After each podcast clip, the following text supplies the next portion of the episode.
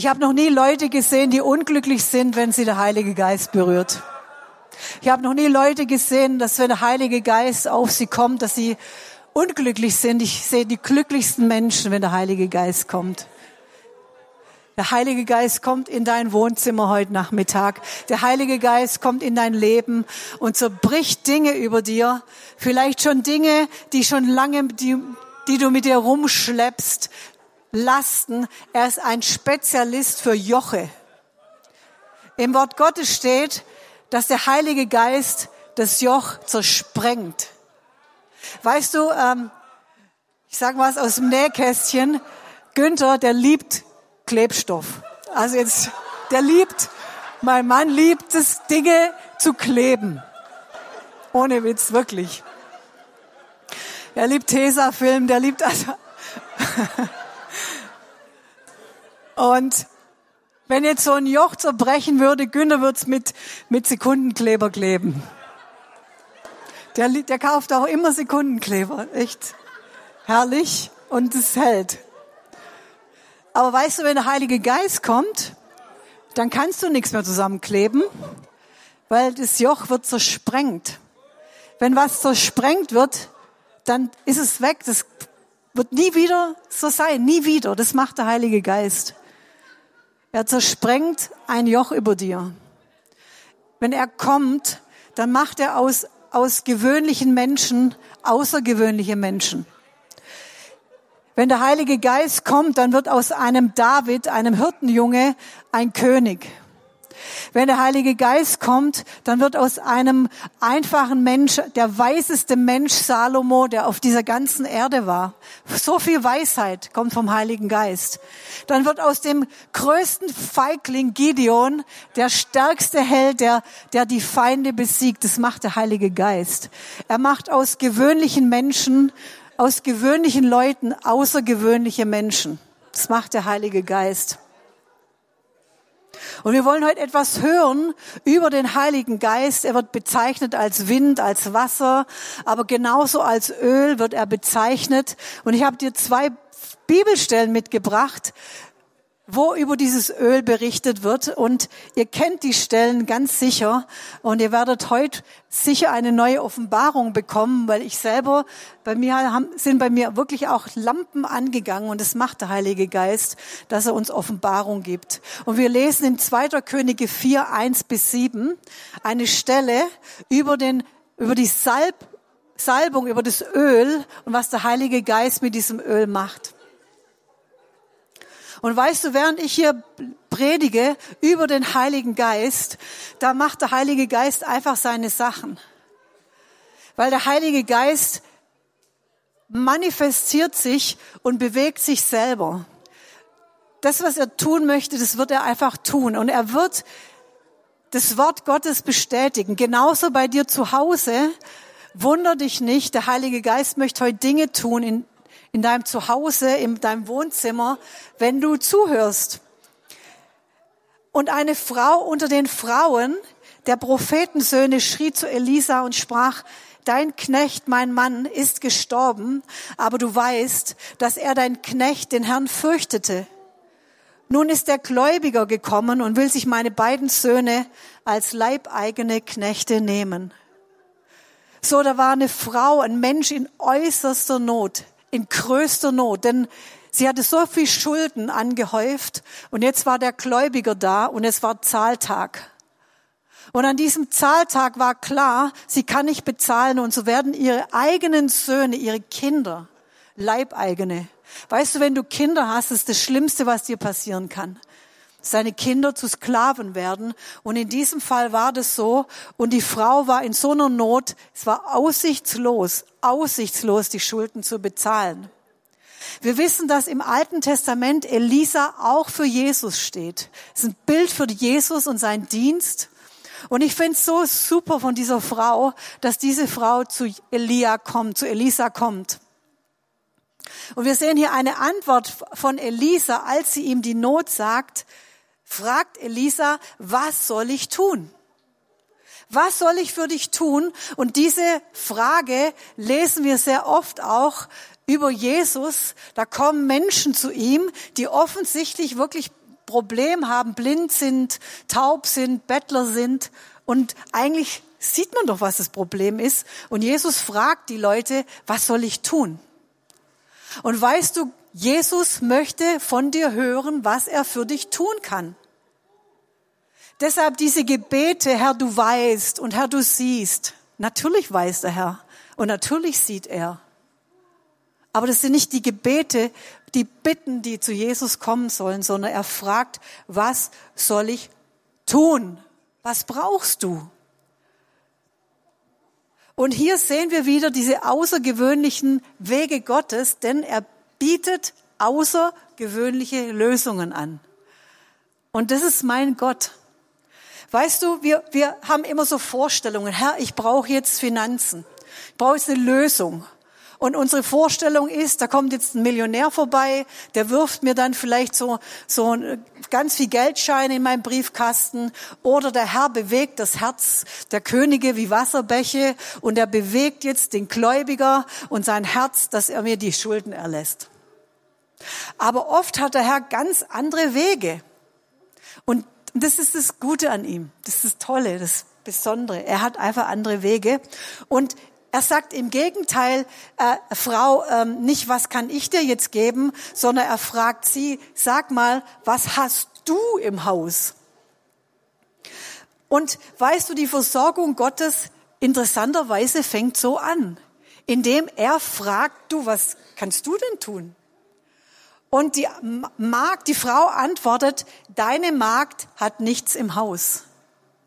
Und ihre Antwort war nichts. Ich habe nichts.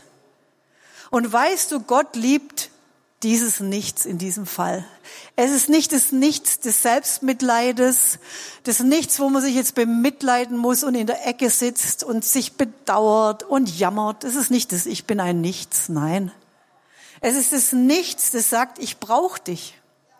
Ich brauche was von dir. Ich habe nur dich, Jesus. Ich habe nur das, was von deiner Hand kommt. Und mit diesem Nichts kann Gott was anfangen. 1. Korinther 1, 27 bis 28 lesen wir, was töricht ist vor der Welt, das hat Gott erwählt. Was schwach ist vor der Welt, hat Gott erwählt. Das Unedle, das Verachtete hat Gott erwählt. Und das, da nichts ist. Das nichts ist. Das einfach so abhängig ist vom lebendigen Gott. Das hat Gott erwählt. Das Nichts, das gefällt uns manchmal nicht. Unedel sein, töricht sein. David, der vor der Bundeslade tanzt, sich gering macht, sich so macht, dass seine Frau ihn verachtet und sagt, was machst du? Schämst du dich nicht? Die schauen dich alle an, dein ganzes Gesinde, die Knechte, Mägde. Wie, wie siehst du überhaupt aus? Wie läufst du überhaupt rum? Und David sagt, ich will noch geringer sein. Ich will noch geringer sein, weil ich möchte die Salbung, ich möchte diese Salbung. Und das erleben wir gerade. Und ihre Antwort war, ich habe nichts. Und dann sagt sie, ich habe ein bisschen etwas, ein bisschen Öl. Und weißt du, in diesem kleinen bisschen, in unserem kleinen bisschen, da ist die Kraft Gottes. Da ist die Vermehrung. Da ist dieser Reichtum. Das sind Gottes Möglichkeiten in dem bisschen, was ich ihm gebe. Und dann sagt er, er sprach, geh hin und er bittet dir draußen Gefäße von allen deinen Nachbarinnen, leere Gefäße und nimm nicht wenige. Geh hinein, schließ die Tür hinter dir, zu, dir und deinen Söhnen zu. Bring mir leere Gefäße. Bring mir leere Gefäße. Bild eins.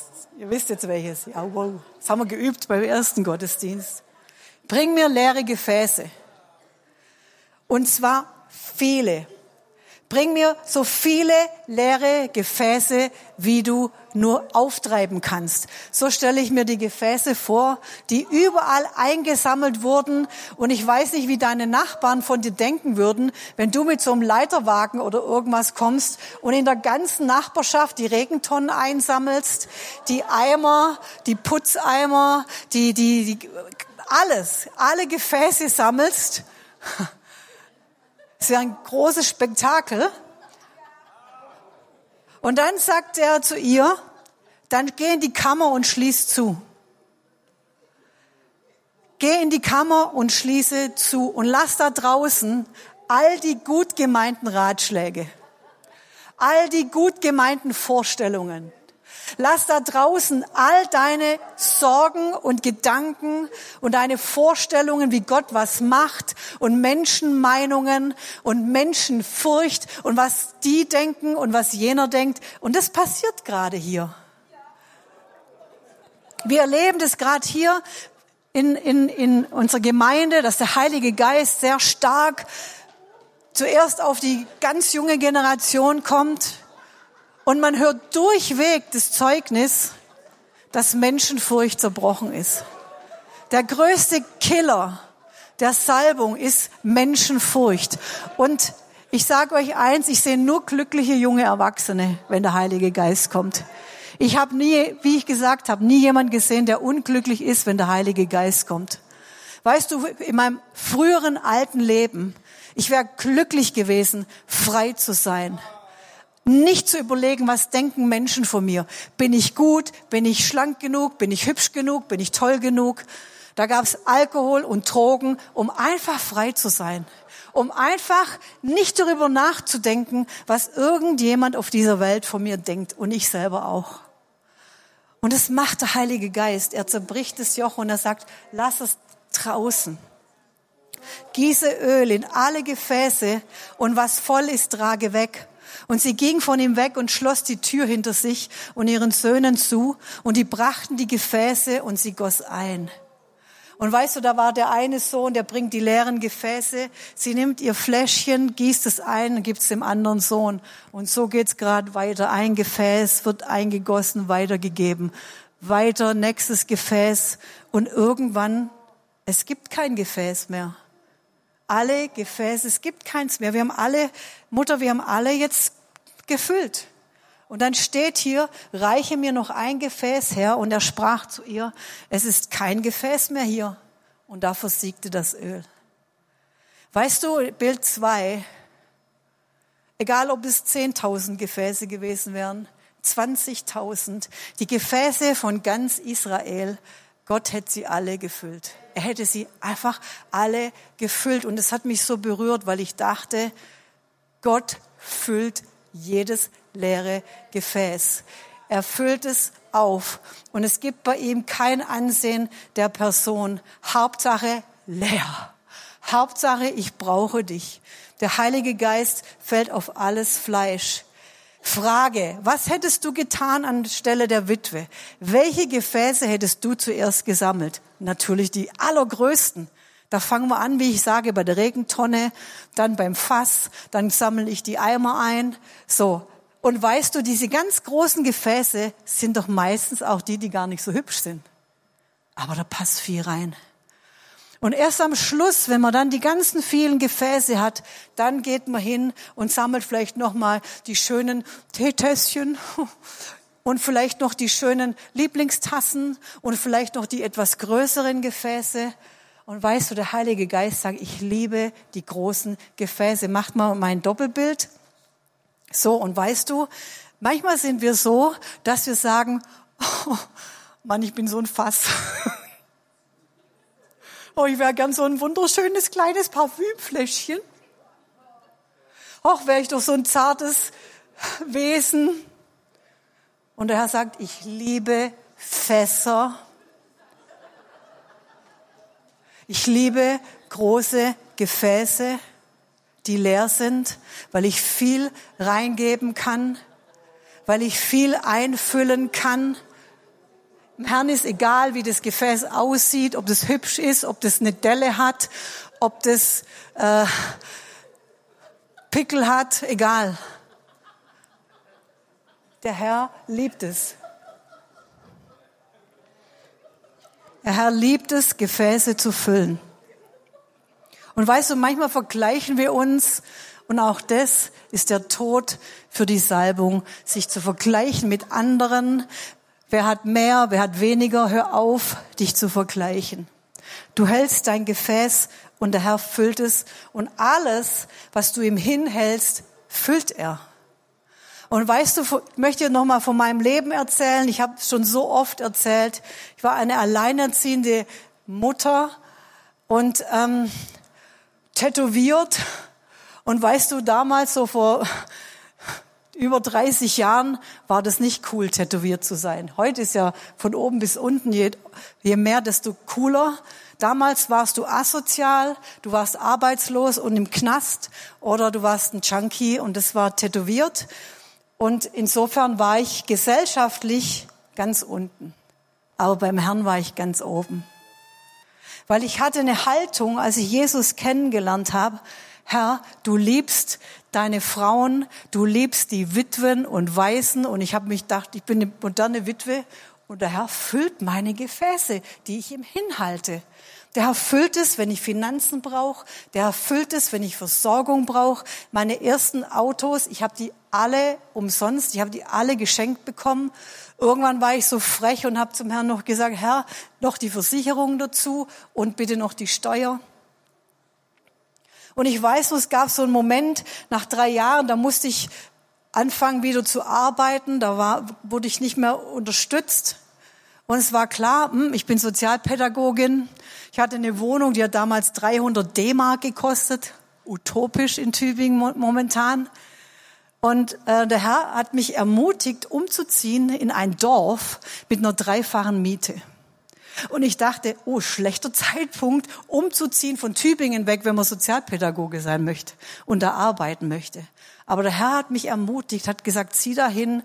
Da waren ein Ehepaar, die mich begleitet haben aus der Gemeinde und ich habe den Schritt getan und ich habe in diesem Dorf eine Arbeit bekommen in meinem Beruf, habe eine wohlständige Wohnung bekommen und der Herr hat immer meine Gefäße gefüllt.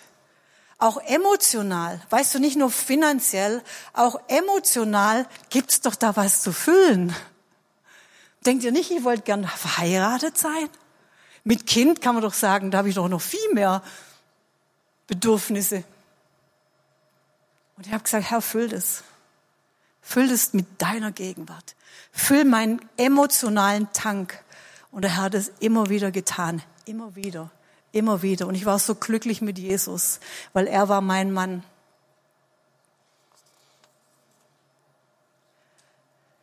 Der Herr sagt, bitte, und ich will dir geben. Weißt du, und in diesem kleinen bisschen, was die Frau hatte, und ich finde es interessant, ich weiß nicht, wie es dir ging, in meinen Gedanken war das immer so, dass das Öl von dieser Frau, das war irgendwie zum Backen da, vielleicht weil diese andere Witwe dieses Mehl hatte, der Vermehrung, könnt ihr euch vielleicht erinnern. Aber da steht wirklich, es waren Ölfläschchen von Salböl. Und sie hat dieses eine Öl genommen und hat es ausgegossen und ausgeleert. Und das möchte der Heilige Geist auch mit dir machen. Er möchte nicht nur dir geben, sondern er möchte dich herausfordern, dass du von deiner Salbung weitergibst. Und das kannst du als Alleinerziehende, als Verheiratete, als Chef von irgendeiner Firma, das kannst du als Arbeitsloser, das kannst du immer als Student, als Schüler, egal wie alt, austeilen von der Salbung. Ich weiß nur Anfang des Jahres, ich bin ja im Room schon ganz lange, boah, ich weiß nicht, zehn Jahre, Günther wüsste die Zahl, ganz lange. Und dann sagt der Herr zu mir am Anfang des Jahres, ich möchte, dass du jetzt immer ein Ölfläschchen dabei hast und du betest einfach für alle Kranken. Ich bin da nicht so der Ölfläschchenmensch, aber ich habe das gemacht. Und ich weiß, ich saß mit jemand im Auto und die Person sagte zu mir, ich habe seit Wochen Schmerzen. Kling, kling, Ölfläschchen raus, gebetet. Abends kriege ich eine Antwort, hey, du übrigens, ich steige aus dem Auto aus, alles weg. Wir haben, können hier im Gottesdienst wieder Leuten dienen, das ist so herrlich. Hier war jemand mit Covid erkrankt, da danach, und es war eine schlimme Zeit für die Person, weil die so krass reagiert hat auf dieses Lungensachen mit Asthma und gleichzeitig diese Panik zu ersticken. Und diese Person kam nach vorne und wir beten für sie und salben sie und der Heilige Geist trifft die. Bäm!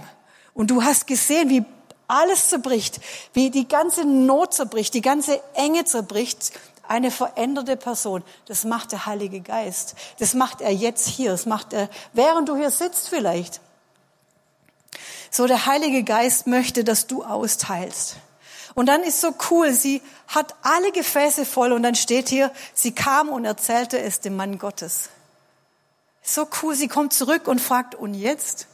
Und er sagt zu ihr, verkauf es und bezahl deine Schulden, die Schulden deiner Vergangenheit. Das macht der Herr. Er, wenn du in Abhängigkeit mit ihm bist, er löst die Dinge deiner Vergangenheit und er kümmert sich und sagt, hey, und alles andere, hier, hier, du hast genug für die Zukunft, für dich und deine Kinder. Das macht der Heilige Geist. Zweite Stelle mit Öl und wir nähern uns der Zielgerade. Psalm 23, unser aller Lieblingspsalm. Der Herr ist mein Hirte. Mir wird nichts mangeln. Der Hirte. Er führt mich. Ihr kennt es. Er führt uns. Er bringt uns zum Wasser. Er bringt uns zur Versorgung. Und am Ende des Psalms steht, und Gnade und Barmherzigkeit folgen dir ein Leben lang. Vorne die Bestimmung, vorne der Weg, hinten die Nachhut, der Schutz. Und irgendwann fiel mir auf, Herr, warum empfangen wir das manchmal nicht? Warum empfangen wir diesen Hammersegen rechts und links, vorne, hinten? Und der Herr sagt zu mir, in der Mitte steht, und ich, er salbt mein Haupt mit Öl und schenkt mir voll ein. Er salbt mein Haupt mit Öl. Es geht um die Salbung. Du brauchst sie. Du kannst nicht ohne den Heiligen Geist leben.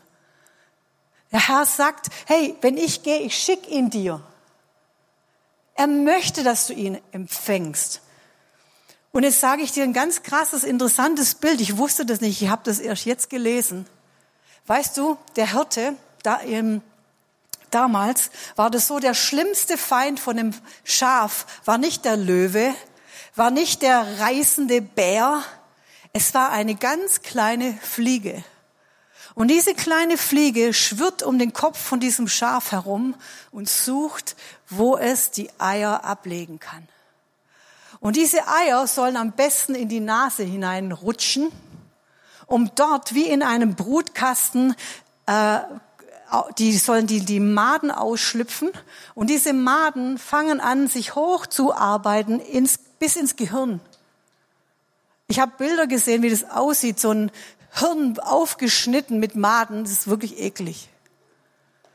Und diese Maden verursachen wahnsinnige Kopfschmerzen, zeitweise Blindheit. Das Tier dreht durch, es verlässt die Herde, es macht irrationale Dinge, springt die Klippen runter und du siehst, was der Feind macht. Indem er dir etwas in, in, auf deinen Kopf setzen will und hofft, dass es eingepflanzt wird und du die Herde verlässt und die Klippe runterstürzt. Und deshalb salbt er das, damit es abrutscht, damit es nicht reinkommt, damit es auch Heilung bringt, wenn sich schon was entzündet hat. Das möchte der Hirte, das möchte die Salbung, sie möchte schützen. Die Salbung des Heiligen Geistes. Und dann steht, habe ich noch was gelesen, und dann ist auch so, dass die Herde wir sagen immer, die Schafe sind Herdentiere und es stimmt, aber die bilden Grüppchen. Das gibt so Männergrüppchen, Frauengrüppchen und die kennen sich wohl. Die haben wirklich Beziehung.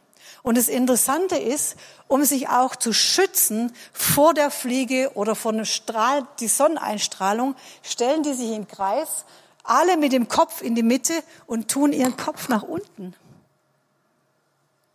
Und weißt du, auch das bedeutet diese Salbung der Gemeinde. Der Geist und die Braut sprechen kommen. Es ist die Salbung der Community. Connected heißt protected. Und wenn das Schaf dann denkt, oh, ich kann es allein, blub. Oh, ich schaffe das, ich brauche eigentlich niemand.